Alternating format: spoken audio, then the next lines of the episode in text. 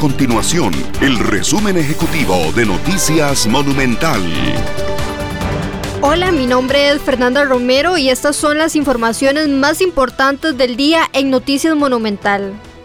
La Autoridad Reguladora de los Servicios Públicos, ARECEP, advirtió que el proyecto que pretende reducir el costo del marchamo para el 2022 afectará el funcionamiento de la institución.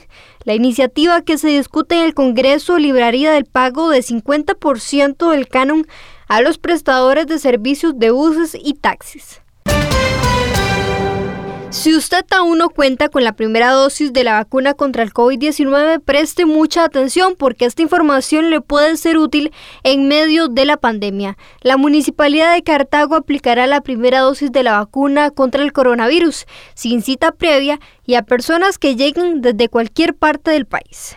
El alcalde cartaginés Mario Redondo detalló que la vacunación será de 8 de la mañana a 4 de la tarde.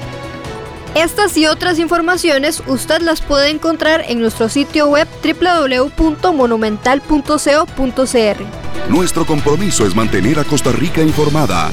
Esto fue el resumen ejecutivo de Noticias Monumental.